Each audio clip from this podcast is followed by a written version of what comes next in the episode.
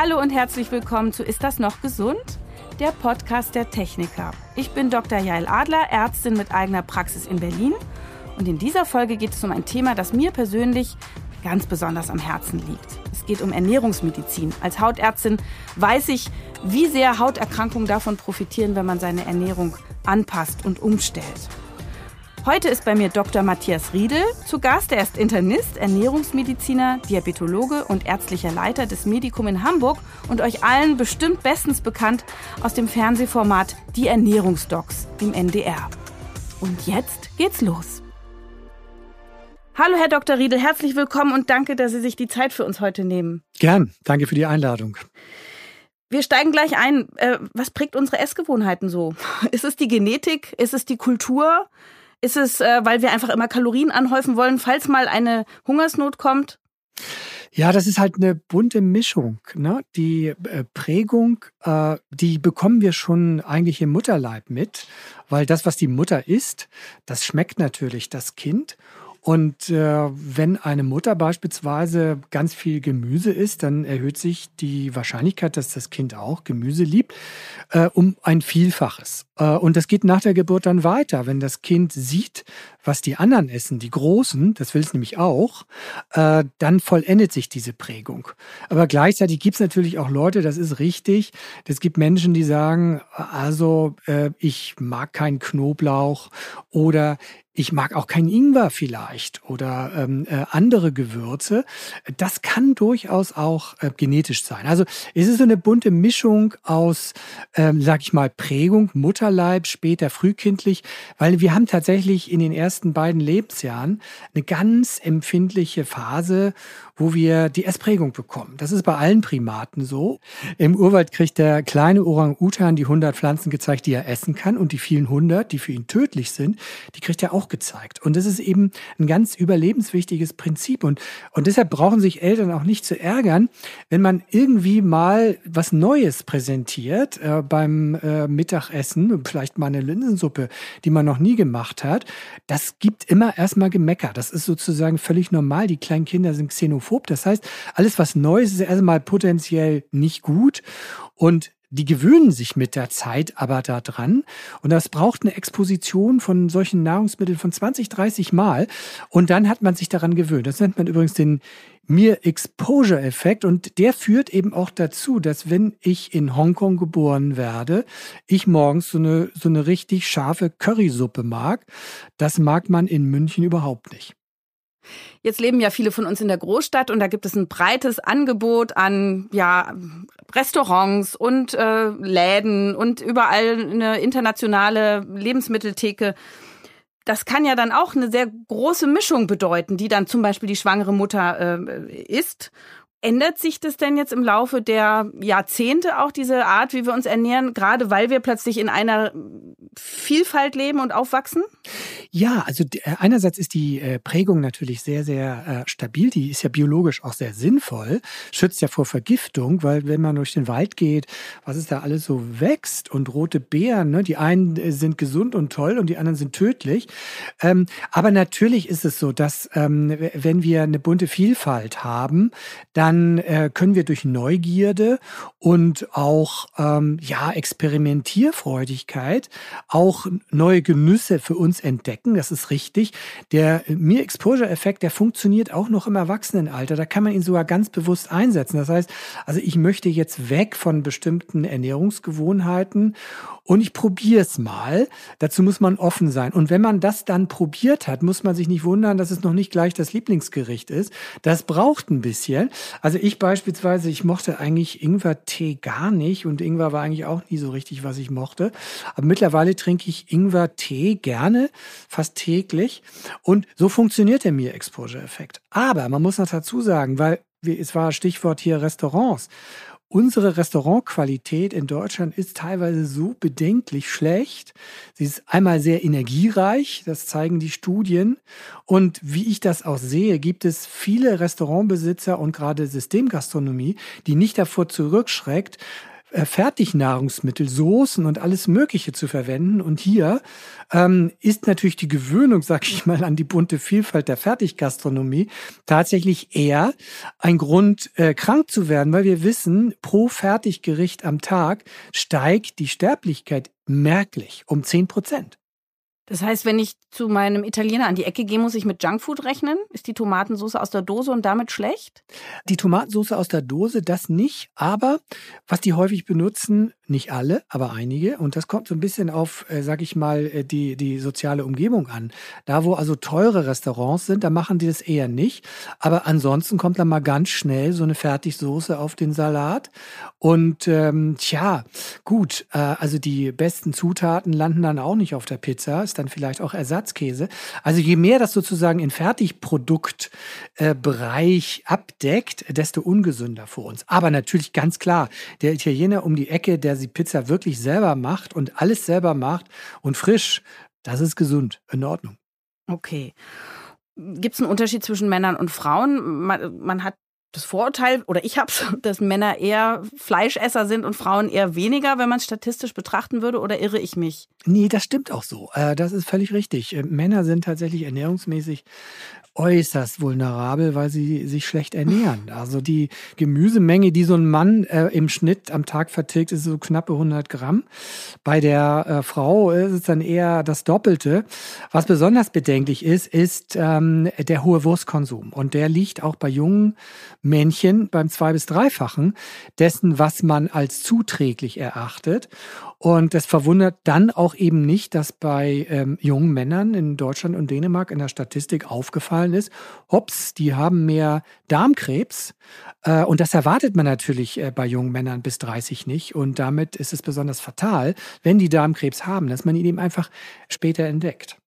Okay, das liegt an der Wurst, aber wie ist es denn mit so einem schönen Pute und Rinderfilet im Wechsel und nächsten Tag vielleicht ein bisschen Schwein in der Suppe oder was? Ja, also, ja, ja, das ist das. Es gibt ist ja auch schieres Fleisch. Wie, ja, wie sieht's damit aus? Das, das mögen ist, Männer auch gern. Ja, ja, das ist das nächste Problem, dass Männer einfach zu viel Fleisch essen. Einmal, natürlich, das muss man ihnen zugute halten, haben sie äh, wegen der höheren Muskelmasse einen etwas höheren Eiweißbedarf. Das ist okay. Aber das heißt nicht gleich, dass man sich vollstopfen muss mit Fleisch. Wir brauchen gar nicht so viel Fleisch. Wir brauchen Mineralien, Spurenelemente, Vitamin B12 aus tierischen Produkten. Das ist eben unser Programm. Aber ob wir das aus der Raupe, äh, dem, ähm, äh, einem, einem Fisch oder aus einem Ei bekommen, äh, das ist dann am Ende egal. Aber es gibt diese Unsitte. Männer ähm, haben einen enorm hohen Eiweißverzehr durch rotes Fleisch. Und das sollte drastisch reduziert werden. Da brauchen wir nicht so viel, wie gegessen wird. Das ist ein Problem für die Männer und das erhöht deren Risiko, Diabetes zu bekommen, Krebs und Arterienverkalkung. All das passiert beim zu hohen Fleischkonsum. Vielleicht können Sie uns ein paar Eiweißalternativen nennen. Was ist denn noch gut? Ja, also am besten sind ja pflanzliche Eiweiße. Das äh, zeigen ganz klar die Studien. Und äh, das liegt einfach daran, dass der Mensch immer schon ein Pflanzenfresser gewesen ist und vor äh, zwei Millionen Jahren kam dann noch äh, ein tierischer Beikonsum dazu. Aber wohlgemerkt, tierischer Beikonsum. Dann haben die Nester geräubert, dann haben die kleine Reptilien gegessen, Insekten. Aber das eben nicht in Massen. Das, was man sich so vorstellt, dass man da den Mammut erlegt und dann tagelang nur Fleisch gegessen hat. Gut, das war vielleicht auch mal die Ausnahme und das ist im Winter sicherlich auch mal lebensrettend gewesen. Aber das ist nicht die normale Ernährung für Menschen. Die normale Ernährung für Menschen besteht im überwiegenden Anteil aus Pflanzen, aus Gemüse. Und da ist einfach dann, wenn ich so eine Menge an Gemüse esse, dann ist da natürlich auch viel pflanzliches Eiweiß dabei. Aber wir haben natürlich auch so ein paar Top-Produkte wie jetzt Hülsenfrüchte, Nüsse. Nüsse haben so einen äh, Eiweißanteil wie Fleisch etwa, so um 20 Prozent. Und äh, das sollte man einfach auch viel mehr nutzen. Und vielleicht auch nochmal als Motivation für die Fleischesser. Es ist so, dass wenn denn mal der Grillabend mit viel Fleisch über die Bühne gelaufen ist, gut, dann sollte man die nächsten Tage damit ein bisschen sparsamer sein.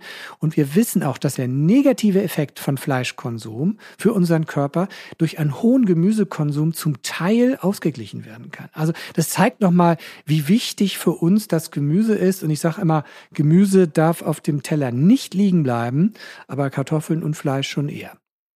Sie haben es ja vorhin schon angedeutet, äh, Zivilisationskrankheiten sind die Folge von schlechten Ernährungsgewohnheiten.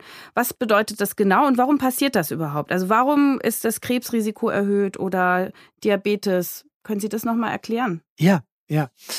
Also ganz neue Theorie, also brandneu ist, ähm, dass Zucker tatsächlich, hoher Zuckerkonsum, und Zucker ist ja ein dosisabhängiges Gift, äh, dass viel Zucker tatsächlich das äh, Darmkrebsrisiko steigern kann. Und äh, das erklärt man sich einfach damit, äh, dass wenn Jugendliche, das, das trifft aber nur im jugendlichen Alter zu, da ist es nachgewiesen, wenn äh, Jugendliche oder Heranwachsende viel Zucker essen, dann bildet das im Zusammenhang mit dem hohen Wachstumshormonspiegel, den die haben, dann einen guten Nährboden für die Entwicklung von Krebsvorstufen im Darm. Aber es gibt noch andere Theorien eben. Wir haben auf der einen Seite also eine Vielzahl, wenn man fast 400 Zusatzstoffe in der Ernährung, die, wenn man sie in den rauen Mengen vertilgt, wie das in unserer Gesellschaft üblich ist, das hat ja keiner berechnet vor 20, 30 Jahren, da wurden die Zusatzstoffe hier und da mal beigemischt. Aber mittlerweile ist das ja überall drin. Und äh, diese äh, Zusatzstoffe äh, sind alle gar nicht getestet auf die Darmflora. Und die Darmflora schützt uns auch vor Krebs. Und wir schmeißen da also mehrere hundert Substanzen in uns rein, in irgendwelchen Mengen. Und das kann die Darmflora durcheinander bringen. Wir wissen auch, dass die westliche Gesellschaft also immer weniger Arten im Darm hat. Dann ist es der Ballaststoffmangel. 80 Prozent der Bevölkerung schafft eben den Ballaststoffmenge von mindestens 30 Gramm am Tag nicht. Das liegt eben auch an der Gemüsearmut der Ernährung. Und dann haben wir noch die Theorie, ja, äh, rotes Fleisch, äh, besonders Wurstwaren, durch die äh, Haltbarmachung ähm, der Würste kommt da eben was rein, was dann einfach das Krebsrisiko erhöht. Und rotes Fleisch, da gibt es verschiedene Theorien. Aber auch hier gibt es einen klaren Zusammenhang und die Weltgesundheitsorganisation hat sich da festgelegt, ja, das Krebsrisiko wird erhöht und ganz sicher bei viel Wurst. Und welche Krankheiten bekommen Sie in den Griff, äh, wenn Sie die Ernährung mit Ihren Patienten umstellen? Also ich bin ja Hautärztin und ähm, bin auch Ernährungsmedizinerin und habe das auch gelernt, damit ich äh, nicht immer nur Cortison schmiere und Antibiotika gebe, sondern dass ich die Haut von innen gesund werden lasse. Ne? Und da gibt es auch verschiedene Ansätze. Mich würde jetzt aber interessieren, vielleicht erstmal, was sind so die großen Beschwerden, die man ganz easy mit einer veränderten Ernährung ohne Medikamente verbessern kann? Also wir haben mittlerweile Konzepte für über 80 Erkrankungen äh, und ich will mal ganz platt sagen, nahezu jede Zivilisationskrankheit können wir durch Ernährung verbessern, äh, lindern, auch heilen oder auch vorbeugen sogar übrigens. Also wenn man ein Risiko in der Familie hat für bestimmte Erkrankungen, dann empfiehlt es sich einfach vorbeugend entsprechend zu essen. Ganz banal sind es äh, eben ähm, Verstopfung beispielsweise. Da sind ja viele Menschen und äh, das liegt einfach an der äh, geringen Ballaststoffmenge. Und diese geringe Ballaststoffmenge, die, die verursacht dann ein ganzes Bundle an Erkrankungen, wie zum Beispiel durch die Verstopfung kommt es zur Förderung von Hämorrhoiden, auch gleichzeitig zur Ausbildung von kleinen Aussackungen im Darm, die nennen wir ja Divertikel. Die können sich dann übrigens entzünden. All das Ganze hängt damit zusammen, dass äh, zu wenig Ballaststoffe gegessen werden. Aber das geht weiter über äh, Neurodermitis, das ist ja dann Ihr Bereich auch. Diese ähm, Ernährung, die wir haben mit viel Zucker, mit entzündungsfördernden Nahrungsmitteln, das äh, steigert natürlich dann unsere Bereitschaft des Körpers, sich entzündlich aufzuregen. Und wir haben jetzt einen Fall, einen Jungen mit ADHS. Und ich kann schon mal so viel äh, verraten. Also die Sendung wird dann im Februar ausgestrahlt, aber ich kann schon mal so viel sagen. Ja, ADHS ist auch über Ernährung zu modifizieren. Das erwartet ja keiner, aber das geht hin bis zur Parodontitis oder zum Diabetes, Fettleber, Bluthochdruck. Letztlich möchte ich sagen, 90 Prozent der Erkrankungen, die die Menschen zum Hausarzt führen, sind durch Ernährung modifizierbar. Und leider wird das eben nicht gemacht. Allen voran übrigens auch rheumatische Erkrankungen. Das ist gerade so ein enormer Mangel. Wir bekommen bei uns im Zentrum fast keine Überweisungen von Rheumatologen. Äh, und das zeigt, dass äh, gerade manche Fachrichtungen immer noch Scheuklappen auf beiden Augen tragen und noch nicht begriffen haben tatsächlich, dass Ernährung viel bewirken kann. Es geht ja nicht gegen Medikamente, sondern es geht darum, Medikamente so wenig und äh, so niedrig dosiert einzusetzen und vielleicht auch darauf zu verzichten. Und Ich kann vielleicht auch so viel verraten. Es gibt einzelne Rheumapatienten, die sind ihre Medikamente komplett losgeworden komplett beschwerdefrei und ich weiß, es gibt Fälle, die sind dann 20 Jahre beschwerdefrei und erscheinungsfrei. Ja, und wer sich dann dagegen weigert, das eine Heilung zu nennen, äh, das ist ein akademischer Streit dann einfach, nicht? Und wir haben ja bei vielen Erkrankungen immer noch dieses Etikett chronische Erkrankung, genauso beim Typ 2 Diabetes. Der Typ 2 Diabetes ist klar heilbar. Ich weiß, dass die Fachgesellschaften immer noch sagen, ja, es ist chronisch fortschreitend. Ja, es ist dann chronisch fortschreitend, wenn ich mich weiter grottig ernähre. Ist ja ganz klar, nicht? Wenn ich eine Wunde habe und ich schneide mal mit dem Messer auf der Wunde dran, dann habe ich auch eine chronisch fortschreitende Wunde. Gut gesagt. Sie sehen ja jetzt super schlank aus, also wahrscheinlich gehen Sie mit gutem Vorbild voran. Ähm, würden Sie uns mal verraten, wie für Sie die ideale Ernährung aussieht, sofern es sie gibt? Und wie motiviere ich Kinder, die ja doch gerne auch nach der Schule mal heimlich oder eben auch nicht heimlich zusammen einkaufen gehen, sich Kekse und Chips holen und mehrmals am Tag Zwischenmahlzeiten haben? Und das ist ja auch nicht immer unter unserer Kontrolle. Und ein Erwachsener, den mag man jetzt vielleicht noch erreichen mit ihren gleich folgenden Tipps, aber wie gehen wir da mit den Jugendlichen um? Ja, wir haben ja ganz lange den Streit darüber, wie soll man sich ernähren. Also was das Übergewicht angeht, ist dann Low Carb mit Low Fat verglichen worden, High Protein, Low Protein. Das sind einfach die falschen Fragestellungen. Ähm, und äh, so sind dann die Studien auch alle ausgegangen. Es gab dann hier und da mal kleine Vorteile, aber es war nichts wirklich Signifikantes. Was wir aber wissen, ist, dass beispielsweise Diabetiker eher mit Low Carb besser laufen in der Tendenz, ja. Aber wenn man mal guckt, bei diesen ganzen Studien sind ja immer viele Menschen dabei gewesen, die haben richtig abgenommen. Und wenn man sich die mal anguckt, wie die sich ernährt haben, dann gibt es für die sozusagen einen roten Faden und den will ich vielleicht jetzt mal aufrollen. Und es sollten nicht zehn Regeln sein, wie wir das von der Deutschen Gesellschaft für Ernährung ähm, hören, weil zehn Regeln, ja, das ist so wie mit den zehn Regeln beim Schwimmabzeichen oder in der Kirche. Ich weiß nicht, wer die jetzt alle auswendig so daher sagen kann. Irgendwas Wichtiges wird immer vergessen. Es dürfen nicht so viele sein. Regel eins ist 500 Gramm Gemüse und ich spreche hier extra von Gemüse. Obst muss ich nicht erwähnen. Natürliches zuckerarmes Obst auch gut. Aber Obst essen die Leute eher schon alleine, ohne dass ich es ihnen empfehle. 500 Gramm Gemüse ist das, was wir brauchen. Damit haben wir automatisch die richtige Menge an Ballaststoffen. Damit haben wir automatisch die richtige Menge an sekundären Pflanzenstoffen, die übrigens gegen Krebs wirken, antientzündlich und vieles andere mehr. So, Regel Nummer zwei, die richtige Menge Eiweiß und die sollte dann überwiegend pflanzlich sein oder gut ausgewogen und da sind es dann um 1,2 Gramm pro Kilogramm Körpergewicht und Tag verteilt auf zwei bis drei Mahlzeiten. Und das ist auch mehr, als so immer empfohlen wird, ne? Deutlich. Ja, genau. Die Deutsche Gesellschaft für Ernährung sagt 0,8. Ja. Und diese Regeln der Deutschen Gesellschaft für Ernährung sind für den Otto normal gesunden Deutschen. Aber wer von den normalen Deutschen ist denn noch gesund? Wir haben ja 60 Prozent sind übergewichtig. Das ist schon mal nicht mehr gesund. Die Älteren haben auch alle Krankheiten. Je älter man wird, desto höher ist der äh, Eiweißbedarf, weil man es schlechter aufnimmt. Und wer sportlich aktiv ist wie ich und älter ist, der braucht eh ein bisschen mehr. So, und damit sind wir bei 1,2 und vielleicht auch 1 Gramm, ist leichter zu rechnen, gut dabei. Und wer jetzt denkt, oha, jetzt muss ich Kalorien zählen und dann auch noch Eiweiß zählen, das überfordert mich. Falsch. Kalorien zählen wir übrigens nicht. Äh, die werde ich auch gar nicht erwähnen, die Kalorien. Ich sage auch gleich, warum.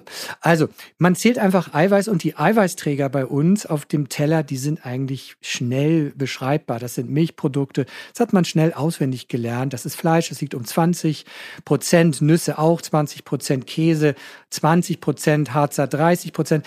Also Milch 3,5, äh, Quark so um 9. Also das ist ganz schnell auswendig gelernt.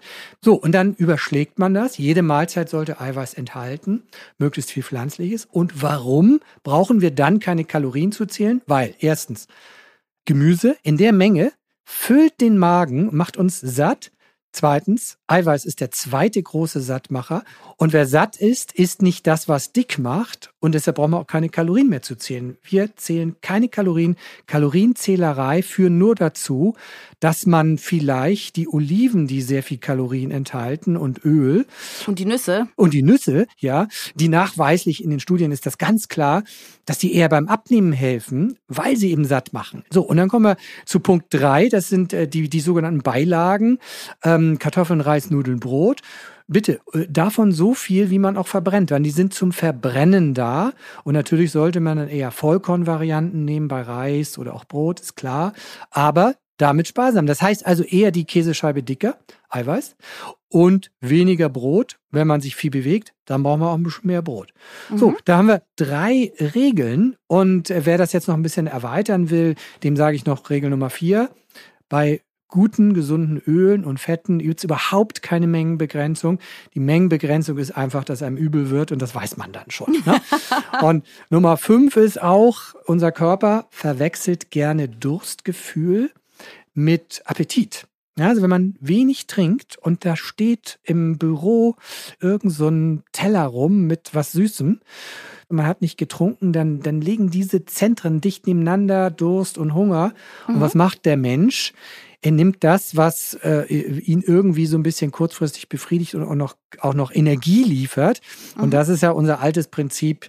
Energie kann man nie genug haben, weil die nächste Hungersnot kommt bestimmt. Und das ist eben unser Problem. Sie kommt nicht mehr. Die kommt nicht mehr. Wie oft soll man denn diese Dinge alle essen? Also soll man zweimal am Tag essen, dreimal am Tag, äh, Intervallfasten oder mal Heilfasten? Wenn die Menschen ein Drei-Mahlzeiten-Prinzip einhalten, dann bin ich schon sehr, sehr zufrieden. Wir wissen, dass ein Zwei-Mahlzeiten-Prinzip, also vielleicht äh, morgens später frühstücken und dann abends essen, dass ein Zwei-Mahlzeiten-Prinzip noch besser hilft, das Gewicht zu halten. Und in diesen Phasen hat der Körper auch eben Zeit, sich zu regenerieren. Und da sind wir dann auch schon gleich beim Intervallfasten. Klar, ja, beim Intervallfasten ist es so, dadurch, dass wir da nichts essen, geht der Insulinspiegel runter. Und Insulin ist ja sozusagen unser Dickmacherhormon. So. Und das führt gleich weiter zum Intervallfasten, das mache ich auch. Also nachts äh, äh, bis zum Morgen äh, 14, 15, 16 Stunden möglichst nichts essen. Das hilft, also ich brauche das jetzt nicht zum Gewicht halten, aber das hilft bei den Selbstreinigungsprozessen, bei den Selbstheilungsprozessen des Körpers und das kann ich nur jedem empfehlen. Aber jeder muss ein bisschen danach gehen, wenn ich jetzt sage, du musst, du musst, das gibt es gar nicht, ja. Ernährungstherapie ist heutzutage total individuell. Wenn einer sagt, ich hasse Frühstücken, dann würde ich sagen, okay, dann machst du Nachtfasten, ist doch super für dich.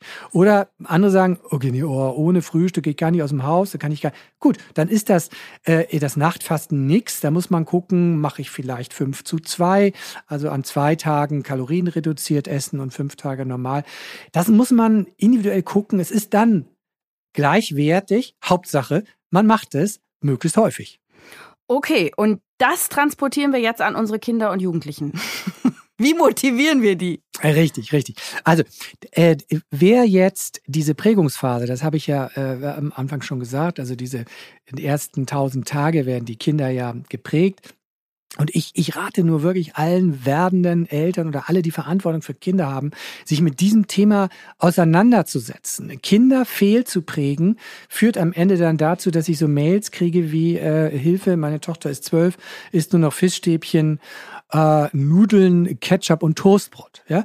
Und dann muss ich sagen, okay, da, da hast du tatsächlich äh, die Prägung einfach ähm, völlig vermurkst. Das ist so.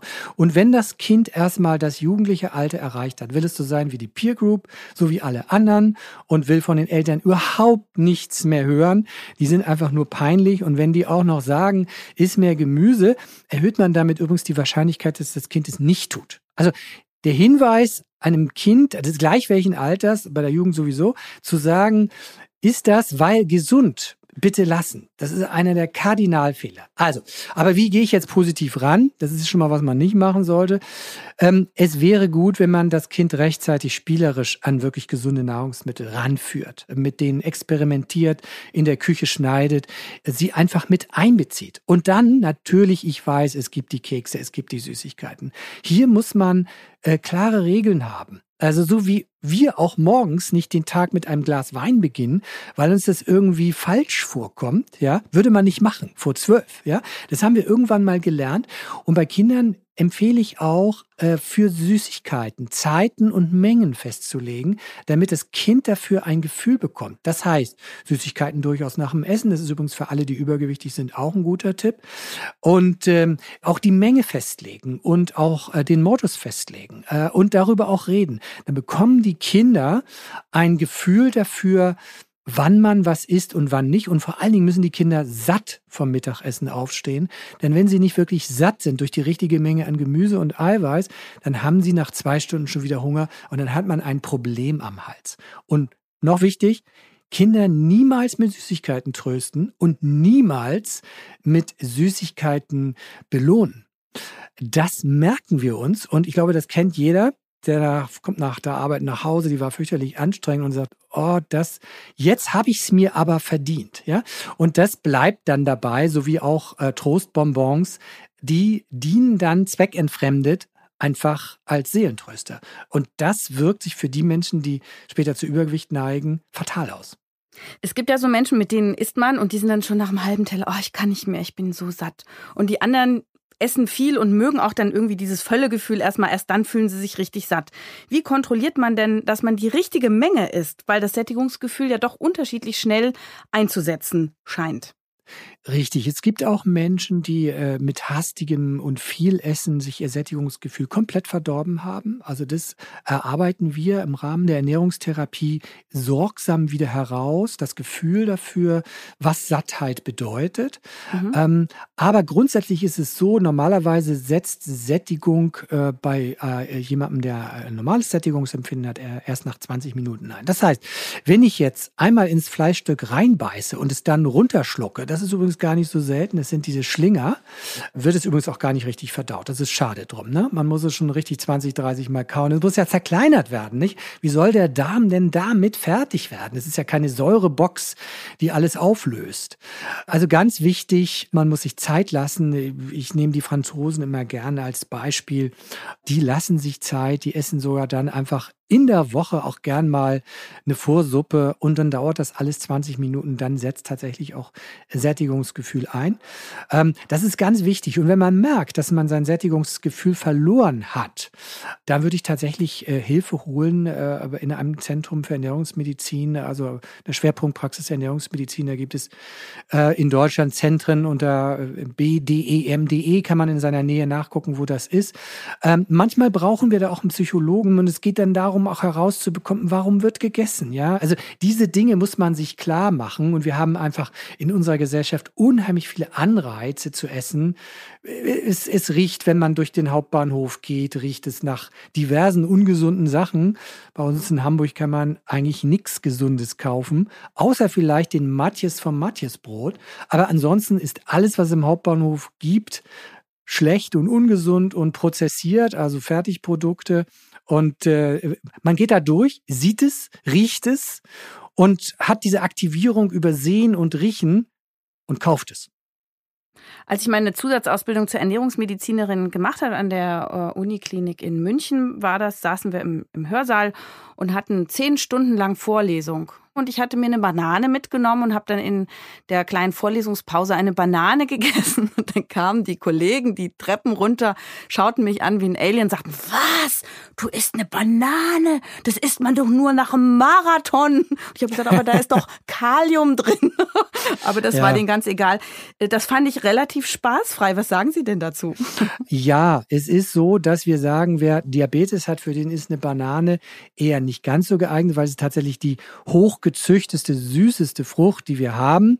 Ja, es gibt geeignetere, man muss das überlegen, aber es mutiert dann nicht zum Gift. Vielleicht eine Anekdote dazu von Melbourne hat ähm, 2018 hat er seinen Affen die Bananen gestrichen, also die, die wir im Supermarkt kaufen können. Also die, die sind durch die Züchtung ja doppelt so süß geworden und diese kleinen Affen, die hatten Karies, Fettleber, Zivilisationskrankheiten hoch und runter. Die essen natürlich mehr davon, zugegebenermaßen. Aber ich kenne Patienten, die essen zwei, drei Bananen und dann wird es wenn man nicht gesund ist, tatsächlich kritisch, weil es ist eine, eine Zuckermenge, die man dann bedenken muss. Aber wenn eine junge Frau eine Banane isst, dann ist es überhaupt kein Grund, äh, die Nase zu rümpfen. Das ist natürlich Käse, weil eine Banane liefert Ballaststoffe, liefert Inulin, genau. ähm, er liefert Kalium, das ist blutdrucksenkend. Also, ähm, aber natürlich würde ich mich mehr freuen. Wir hätten im Supermarkt tatsächlich die Bananen, die jetzt auch im Zoo in Melbourne verfüttert werden, nämlich tatsächlich die Bananen, wer mal die Gnade hatte, die in den Tropen zu essen, die, die sind kleiner und die haben richtige Kugeln als Samen da drin und die schmecken irre nach Banane und gar nicht so süß. Aber dieser irre Bananengeschmack, der wiegt es komplett auf. Aber naja, die Nahrungsmittelindustrie weiß ja, wie sie uns äh, ködert. Ne? Alles, was süß ist, ist nicht äh, giftig. A. B. Und was Süßes hat viele Energie und der Mensch hat ein super Programm gegens Verhungern. Das war ja, ja Millionen unser größtes Problem. Und das funktioniert immer noch. Und das wird von der Nahrungsmittelindustrie ausgenutzt. Trotzdem gibt es das Vorurteil, dass so Leute, die so immer ganz richtig essen und so, ne, so ein bisschen Spaßbremsen sind. Wie ist es denn? Darf man denn auch mal so ein bisschen genießen, so Cheat Days oder, also wie zwanghaft muss man das korrekt Essen betreiben? Ja, genau. Das ist das große Problem. Also ich sage den, den jungen Ernährungsmedizinern, sage ich auch immer, es gibt zwei wichtige Ziele, die wir in der Ernährungstherapie erfüllen müssen. Sonst werden wir keinen Erfolg haben. Weil wir haben es mit einem äh, Säugetier zu tun, äh, Homo sapiens, der einfach Genuss mag. So, das heißt, also ich muss meinen Homo sapiens satt bekommen. Das ist Regel Nummer eins. Äh, das habe ich ja vorhin schon gesagt, wie wir das machen mit Eiweiß und Gemüse. Und zweitens, es muss ihm Spaß machen. Ja? Und wer dauerhaft gegen dieses Ich bin satt und äh, es macht mir Spaß verstößt, der hat keinen Erfolg. Und das ist der Grund, weshalb ja Diäten nicht funktionieren. Diäten sind langweilig, spaßbefreit, das machen wir zwei Monate und dann nimmt man auch ab, aber dann äh, fehlt es einfach an Spaß. Wenn ich nämlich von allem die Hälfte esse oder zu wenig esse, dann quäle ich mich durch den Tag. Das betrifft übrigens auch die Kalorienzähler. Das ist ein Elend. Die Kalorienzählerei führt dazu, dass man äh, mit knurrendem Magen äh, ins Bett geht und deshalb ganz wichtig, das Leben muss Spaß machen und ich kann nur so viel verraten. Wenn wir ähm, vom Bund der deutschen Ernährungsmediziner, wo ich auch im Vorstand bin, wenn wir uns denn dann mal treffen, das ist häufig in Wolfsburg zur Vorstandssitzung, dann gibt es dort auch mal die sogenannte berühmte Currywurst von dem dortigen Autohersteller. Die gibt es dann dort auch. Das essen dann auch mal Ernährungsmediziner. Also das muss sein. Und wie gesagt nochmal, also wer da mit schlechtem Gewissen rumläuft, man kann es mit der richtigen Gemüsemenge teils ausgleichen. Und es ist immer die Frage, wie häufig mache ich das? Jetzt haben wir schon über die Darmflora gesprochen. Ähm, ich sehe im Blut meiner Patienten oft, dass denen auch Mikronährstoffe fehlen. Also nicht nur, dass die Darmflora oft verarmt ist und Ballaststoffe fehlen und auch die probiotische Nahrung irgendwie nicht mehr so zählt. Ne? Fermentierte Kost ist auch nicht mehr so up-to-date. Das unpasteurisierte Sauerkraut äh, isst fast keiner mehr. Und man sieht dann im Blut bei Hautpatienten oft, denen fehlt Zink oder Selen oder auch mal B-Vitamine oder Omega-3-Fettsäuren oder auch mal eine Aminosäure. Und wenn man denen das als Nahrungsergänzungsmittel für eine Weile gibt, dann heilen Hautkrankheiten ab. Was sagen denn die internistischen Ernährungsmediziner? Ist das auch mal äh, sinnvoll, sowas im Blut nachzugucken, was mir fehlt? Aber ja, das gehört zur ernährungsmedizinischen Routine. Dazu gehört einmal sich, das ist sozusagen das EKG des Ernährungsmediziners, sich einmal ein Tagebuch anzugucken vom Patienten und dann sieht man schon mal, ah, ist er ein Snacker, wie hoch ist der Zuckerkonsum und äh, kommt der überhaupt auf seinen Bedarf? Wir werten das auch noch im Computer aus und können feststellen, oha, Selen, davon nimmt er sehr wenig auf, ähm, von gesättigten Fettsäuren sehr viel, Zucker ist drei bis vierfach erhöht. Also jetzt können wir genau sehen, Vitamin Vitamine können wir sehen in der Aufnahme. Und äh, je nach Krankheitsbild bestimmen wir dann auch Vitamine, aber auch Spurenelemente, gerade wenn sie auch mit dem Krankheitsbild zusammenhängen können. Das sehe ich, sehen wir häufiger, wir sehen dann plötzlich einen Vitamin B6-Mangel. Ja? Ist nicht so richtig erklärbar, aber auch gerade bei psychischen oder neurologischen Erkrankungen muss man danach gucken. Und ähm, dann muss man das ersetzen. Das ist ganz klar. Das gehört mit dazu, ja. Das heißt, hier dürfen auch mal Nahrungsergänzungsmittel gegeben werden und können auch ja. mal sinnvoll sein. Ja, also wogegen ich mich immer äh, wehre, ist also Nahrungsergänzungsmittel auf Verdacht zu nehmen. Manchmal kommen die Patienten mit einem ganzen Tüte von Nahrungsergänzungsmitteln zu mir und dann liegen da 15 bis 20 verschiedene Schachteln und die soll ich mir dann alle angucken und im Prinzip, äh, manche kann man nehmen, ist okay, aber in der Vielzahl äh, ist es ja eine Blackbox und ich weiß gar nicht mehr, was ich damit mache. Ich kann nur davor warnen, also zu viel Vitamin B6 äh, zu äh, nehmen, künstlich, kann äh, schwere neurologische Schäden, bleibende Schäden verursachen. Äh, solche Dinge muss man einfach bedenken. Aber ganz klar, also es gibt auch Nahrungsergänzungsmittel, die ich auch wirklich empfehle, gerade bei entzündlichen Erkrankungen, äh, eine Supplementierung mit Omega-3-Fettsäuren oder auch mit äh, Kurkuma. Also das muss man gucken, äh, je nachdem, äh, äh, je nach Krankheitsbild. Und vielleicht noch ein Wort zur Darmflora, die ja schon vorhin ähm, Erwähnung fand. Was empfehlen Sie für eine fitte, gesunde Darmflora? Ich habe da natürlich auch so ein paar Lieblinge. Was können Sie mir oder uns allen hier noch empfehlen? Ja, also das, die, die wichtigste äh, Frage ist die Menge. Äh, die Ballaststoffe müssen halt äh, mindestens 30 Gramm, besser 40 Gramm ähm, äh, zu sich genommen werden. Und es ist die Vielfalt. Also ähm, äh, auch die Vielfalt in den pflanzlichen Nahrungsmitteln, die kann ich nur jedem raten. Und im Einzelfall setzen wir auch Bakterien ein, die die Darmflora aufbessern können. Aber da muss man sagen, da war nicht noch vor der Selbstmedikation, da sind wir auch jedes Mal immer genau am Beraten bei uns im Team, was wir machen, weil man muss klar sagen, die Studienlage ist noch nicht einheitlich. Es gibt viele Krankheiten, bei denen wirken solche Bakterienpräparate günstig, aber es kommt da sehr auf die Dauer und die Zusammensetzung an. Und äh, das muss man sich immer gut überlegen, weil wenn das wirkt, könnte es ja theoretisch auch negative Effekte haben. Also nicht selber irgendwas zusammenkaufen, wo man meint, das ist schon in Ordnung. Mhm. Und so eine Mikrobiomanalyse, wo man mal guckt, ob man überhaupt eine gute Artenvielfalt hat, einen guten pH-Wert, ob Parasiten im Darm sind, ob man ähm, gesundheitsförderliche Bakterien oder Krankmacher im Darm hat. Äh, ist das etwas, was die Zukunft auch weiterhin bringen wird? Ja, es ist hart umstritten und es gibt da auch viele Experten, die sagen, ach, das bringt ja gar nichts. Also wir haben ja äh, so viele Billionen äh, Erreger im Darm, äh, an die tausend Arten und mehr. Können wir alle gar nicht so richtig aufschlüsseln. Solche Untersuchungen machen Sinn, wenn man einen Ernährungsmediziner an der Hand hat, der das auch bewerten kann, der das auch auswerten kann. Mhm. Ja, wir machen das auch wiederholt. Und wir sehen, ähm, ich erinnere mich jetzt auch an äh, einen Fall, wir kommen auf immer eine auf immer größere Bedeutung der Darmflora, äh, beispielsweise auch ähm, für Endometriose. Darunter leidet jede äh, zehnte Frau, also äh, erhöhte Regelschmerzen durch versprengtes Uterusgewebe. Auch das äh, kann mit der Darmflora zusammenhängen oder auch das PCO-Syndrom. Auch jede zehnte Frau leidet darunter. Und ähm, das äh, ist ein häufiger Grund für Unfruchtbarkeit. Also das hängt alles miteinander zusammen. Und man muss mal so sagen, wenn man jetzt sagt, das, was in der Darmflora alles passiert, da wissen wir ungefähr fünf bis zehn Prozent, was da abläuft. Ja, also wir leuchten mal gerade in einen dunklen Raum mit einer Taschenlampe und äh, diese Strahler werden immer heller. Wir sind dabei, es zu begreifen und da Einfluss zu nehmen, das würde ich dann Fachleuten äh, überlassen. Und an dieser Stelle ist der perfekte Moment für unsere neue Rubrik, der Mythencheck der Techniker. In jeder Folge gehen wir drei populären Vorstellungen, Vorurteilen oder Volksweisheiten auf den Grund. Zusammen mit unserem Studiogast beantworten wir die Frage, was stimmt denn wirklich? Die Techniker macht den Mythencheck. Mythos Nummer 1. Wer abnehmen will, sollte auf Kohlenhydrate verzichten. Kohlenhydrate sind Energieträger und wer zu viel Energie gebunkert hat, der tut gut daran, nicht noch mehr Kohlenhydrate zu essen, die ja reine Energieträger sind. Und so kann man tatsächlich leichter abnehmen. Ja. Mythos Nummer zwei. Fruchtzucker ist gesünder als herkömmlicher Zucker. Ja, ganz klar nein. Äh, Fruchtzucker ist gerade auch in der massenhaften Menge, wie wir das in unseren Fertigprodukten oder in Säften zu uns nehmen, ein ja, Dickmacher, ein Leberschädiger. Wir bekommen davon äh, leicht eine Fettleber, sogar auch wenn man kein Übergewicht hat.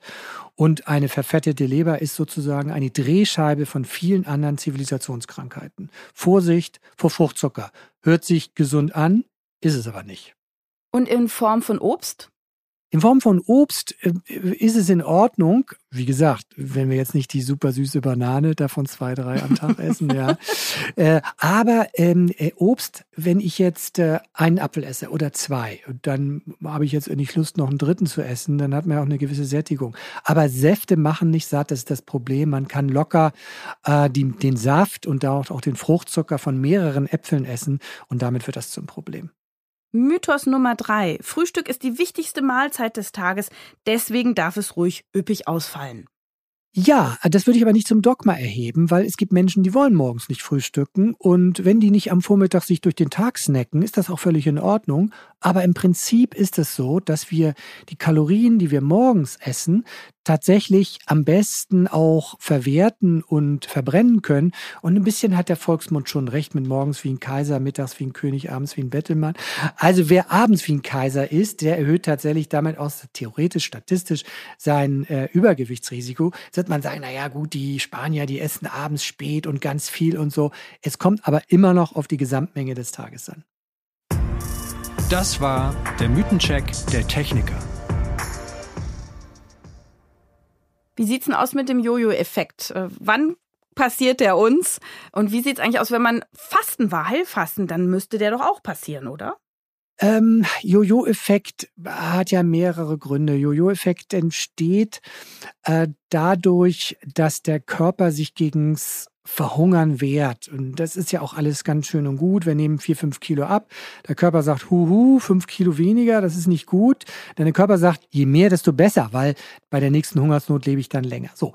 Wenn man dann über diese fünf, sechs Kilo hinauskommen, dann sagt der Körper, nee, jetzt ist mal gut. Jetzt schütte ich mir Hungerhormone aus. Und wenn man dann noch weiter abnimmt, dann reduziert der Körper den Energiebedarf um 10, 15 Prozent oder mehr. Und das ist der Punkt, wo man dann weniger isst, aber trotzdem nicht weiter abnimmt und möglicherweise sogar leicht zunimmt.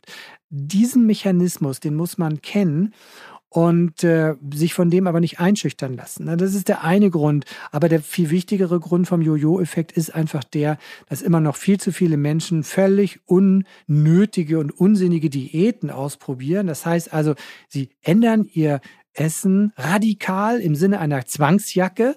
Das kann man mal machen, ja, dann nimmt man auch ab und irgendwann haben die keine Lust mehr dazu und ziehen diese Zwangsjacke aus und essen wieder wie vorher und natürlich nehmen sie dann wieder zu und das ist der wohl noch viel wichtigere Grund für den Jojo-Effekt.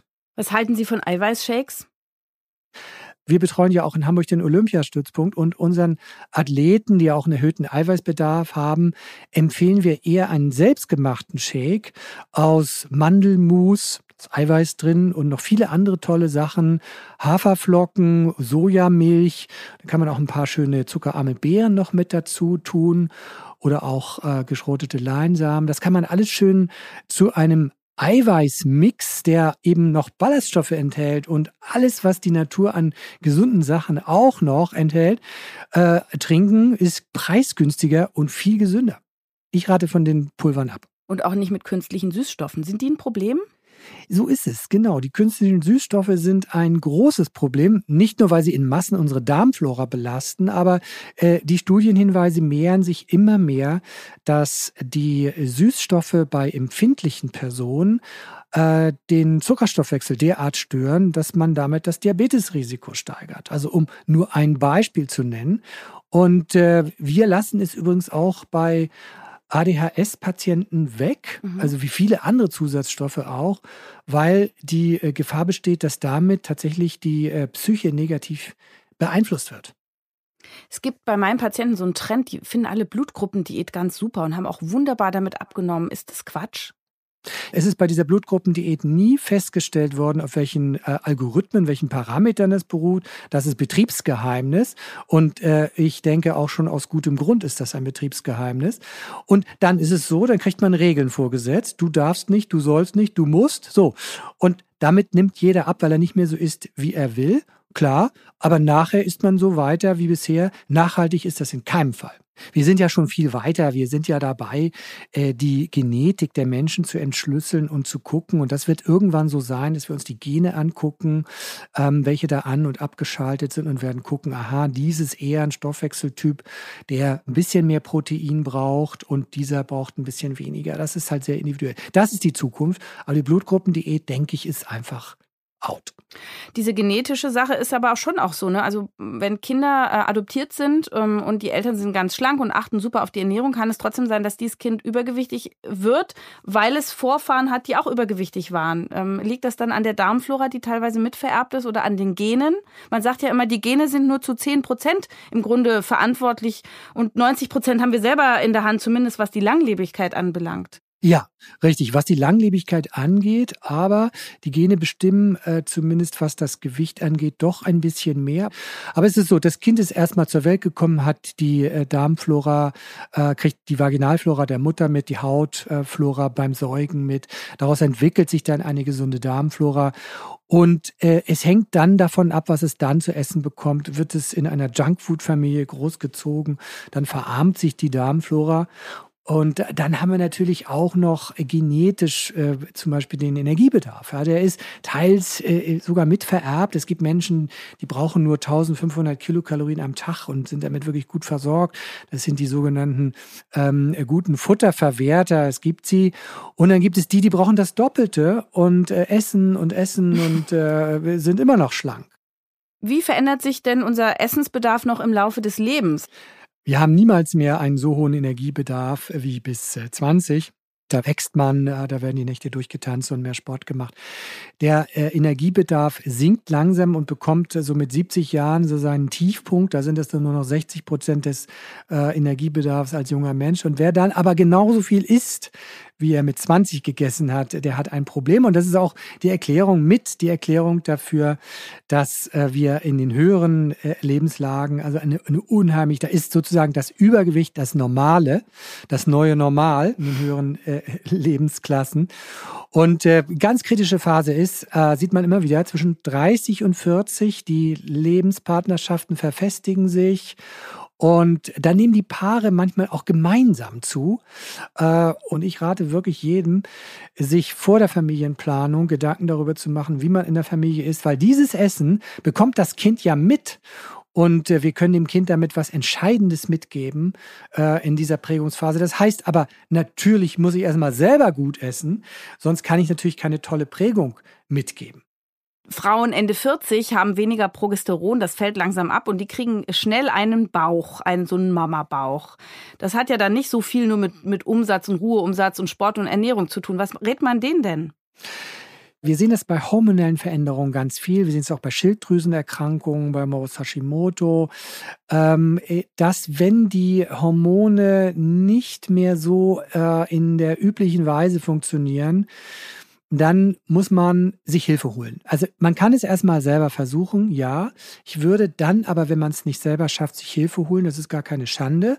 Äh, es kommt eben darauf an, möglichst wenig Fehler zu machen. Während man ich sag mal, normalerweise schon die wichtigsten Fehler korrigiert bei der falschen Ernährung und damit schon Erfolg hat, ist es dann bei hormonellen Problematiken eben so, dass man tatsächlich wirklich die meisten Fehler auch anpacken muss. Und damit schafft man das dann auch. Wie sieht's denn aus mit der Pandemie? Was hat sich denn da so getan mit unseren Bäuchen und Körpern? Ja, im Schnitt so sechs Kilo mehr. Wir sehen, viele haben den Kontakt zum Sportclub verloren und zur Betätigung. In Einzelfällen haben manche Patienten auch 20 Kilo zugenommen. Das ist natürlich fatal. Ältere Menschen haben ihre Beweglichkeit verloren, weil das Frühschwimmen äh, nicht mehr möglich war. Das ist für alte Menschen dann tatsächlich äh, nicht mehr aufzuholen. Äh, sehr schwierig, gerade körperliche Fitness wieder aufzubauen, muss man schon sehr, sehr engagiert sein. Alles ist schlechter geworden, der Diabetes ist schlechter geworden, äh, das Gewicht ist angestiegen, Blutfette, Blutdruck, eigentlich ist auf der ganzen Linie bei 90 Prozent der Patienten alles schlechter geworden, ja. Also umso mehr passt jetzt dieser Podcast. Ich hoffe, das ist für jeden eine Motivation, vielleicht noch eine Perspektive. Was bringt die Forschung in der Zukunft rund um gesunde Ernährung und Abnehmen? Ich denke, dass wenn wir die Gene checken können und personalisiert mehr äh, beraten können, das wird nochmal in den nächsten Jahrzehnten äh, einen enormen Schwung geben und wir werden auch die Darmflora besser verstehen und die Darmflora besser beeinflussen können und das wird uns auch beim Abnehmen helfen. Es ist ja so, ganz viele Patienten kommen zu mir und sagen, ah, ich weiß eigentlich, wie es laufen muss und wie man gesund essen muss, aber ich krieg's nicht umgesetzt. Und das Problem wie setze ich das, was ich vorhabe, um? Das Change Management. Das ist für die meisten Menschen das große Problem. Wenn ich eine Diät mache, ist das Change Management vorgeschrieben. Da steht einfach nur, du musst und du darfst nicht. Ne? Wenn es aber darum geht, die Ernährungsgewohnheiten individuell anzupassen und das so, dass es auch noch die Bedingung erfüllt, es schmeckt mir und ich werde satt, dann ist es eine ganz individuelle Frage. Das heißt, wir empfehlen die Technik der kleinen Schritte. Das heißt, wir brauchen erstmal eine Analyse der Ernährung und schauen uns an, was wird da falsch gemacht. Ist das Snacking der Grund? Ist äh, vielleicht der Zuckerkonsum der Grund oder wird zu wenig Eiweiß gegessen? Ähm, und diese Fehler muss man sich genau angucken. Und die Fehler werden dann einmal aufgelistet, so arbeiten wir. Und dann besprechen wir mit dem Patienten, was möchtest du denn davon ändern? Ja, das ist ja ganz entscheidend. Das muss ja auch zum Leben passen. Und dieser individuelle Umbau, den nennen wir also den Umbau oder das Abnehmen nach dem 20-80-Prinzip. Und das kennt jeder Kaufmann. Der Kaufmann weiß, mit 20 Prozent meiner Kunden mache ich 80 Prozent des Erfolgs. Und das ist bei uns genauso. Mit 20 Prozent der Veränderungen machen wir 80 Prozent des Erfolges. Das heißt, wir überfordern natürlich auch den Menschen nicht. Und die Menschen, die dabei rausgehen, die sagen dann, ach, eigentlich habe ich gar nicht viel verändert, ja, und es geht mir super, meine Krankheit ist besser geworden, ich habe auch noch fünf Kilo abgenommen, wollte ich eigentlich gar nicht, aber es ist total wichtig, dass man nicht in zu großen Schritten seine Ernährungsgewohnheiten verändert, sondern in kleinen und zwar dann in den richtigen Ernährungsgewohnheiten. das ist auch nochmal von der Stanford-Universität bestätigt worden, die nannten das halt äh, die Veränderung in den kleinen Schritten. Und es fällt Menschen leichter, kleine Schritte zu machen und die dann ähm, und die dann für ein, zwei Wochen oder einen Monat oder zwei Monate durchzuführen. Beispielsweise, man startet mit weniger Zucker oder man startet mit mehr Gemüse. Und das probiert man aus und bringt es in sein Leben rein. Also das ist meine, meine wichtigste Botschaft, weil ich sehe, dass ähm, die Menschen äh, gerade diese Schwierigkeit haben, äh, sich selber zu verändern oder ihre Ernährung zu verändern und die muss auch noch zum Leben passen. Und äh, also Abnehmen nach dem 2080-Prinzip wird auch von vielen Fachleuten empfohlen. Wir haben das als, als Ratgeber zusammengefasst und ich kann sagen, der Rekord, den ich damit erzielt habe, war ein Patient, der 240 Kilo gewogen hat und im Elektrorollstuhl saß und, und man kann es ganz deutlich sagen und auf seinen Tod wartete. Er hat bei den Ernährungsdocs gesehen, dass da was zu machen ist, hat dann abnehmen nach dem 2080-Prinzip mit Tagebuch und dem ganzen Tipps und Checklisten durchgearbeitet und hat nach zwei Jahren ohne fremde Hilfe, der war noch nicht mal bei uns, ohne fremde Hilfe sich auf 90 Kilo runterbekommen, ja. Und jeder würde sagen, nein, nein, so einer muss operiert werden, da muss der Magen kleiner gemacht werden. Und er ist natürlich seine eklatant hohen Insulinmengen losgeworden. Diabetes weg, habe ja ein C von 5,5. Ich kann das nur jedem raten. Aber man muss bereit sein und man muss wissen, ist jetzt die Zeit, etwas zu verändern? Wenn nicht, dann warte ich. Aber wenn man etwas ändern will, so dieser Mann im Rollstuhl, dann sollte man es auch tun. Ein fantastisches Beispiel, da kriege ich richtig Gänsehaut. Wir haben jetzt auch vor zwei Monaten die erste Ernährungstherapie-App auf den Markt gebracht. My Food Doctor, die geht eben genau nach diesem 2080-Prinzip. Wir brauchen tatsächlich eine intelligente Tagebuchführung die App analysiert und coacht dann mit verschiedenen Methoden, die der User sich auch selber aussuchen kann. Ich rate es jedem, do it yourself erstmal. Wer damit Erfolg hat, super. Wer nicht, dann Fachmann ran. Wie kann man denn für sich selbst jetzt die besten Essgewohnheiten schaffen und die dann auch mühelos in den eigenen Alltag integrieren? Also, mein Tipp ist, die besten Ernährungsgewohnheiten sind und die wichtigste ist tatsächlich mehr Gemüse ins Leben zu bringen. Dafür muss man offen sein. Ganz wichtig. Also viele sagen, ja, Moment, äh, Gemüse, das koche ich und dann lege ich es irgendwie auf den Teller. Nein, das ist, ist schade. Ja, also leider bedeutet Gemüseessen immer noch irgendwie in heiß Wasser zubereiten und dann auf den Teller. Gemüse kann man mehr. Da muss man offen sein tatsächlich für Gemüserezepte und einmal als Ausprobieren. Neulich habe ich mit Johann Lafer eine Gemüsebulette gemacht und in unseren Testreihen haben wir festgestellt, die meisten konnten es nicht unterscheiden von einer Fleischbulette. Also Gemüse kann man so toll zubereiten und äh, da muss man offen zu sein. So, das ist das eine. Und dann kommt der Meal-Exposure-Effekt.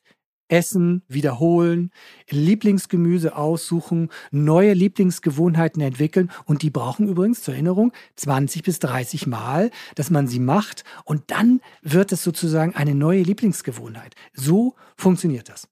Ganz großartig. Also ich könnte Ihnen noch stundenlang weiter zuhören. Man bekommt sofort Lust, sich auch von Ihnen noch gesünder machen zu lassen und äh, beraten zu lassen. Ganz toll. Vielen, vielen Dank für Ihre Zeit und für diese vielen lebensnahen Tipps und auch, dass Sie das so mit Spaß vermitteln. Das ist eben alles andere als zwanghaft und ich glaube, das äh, kommt vielen Menschen viel näher. Ja, so muss das sein. Ja, dann sage ich äh, Tschüss nach Berlin. Ne? Ja, vielen, vielen Dank nach Hamburg und ich hoffe, wir sehen ja. uns bald persönlich. Das war's für heute. In 14 Tagen erscheint die nächste Folge von Ist das noch gesund? Und vielleicht habt ihr bis dahin ein paar Minuten Zeit, uns in eurer Podcast-App zu bewerten. Vielleicht habt ihr Fragen, Kritik, Themenvorschläge. Wir freuen uns über eure Zuschriften.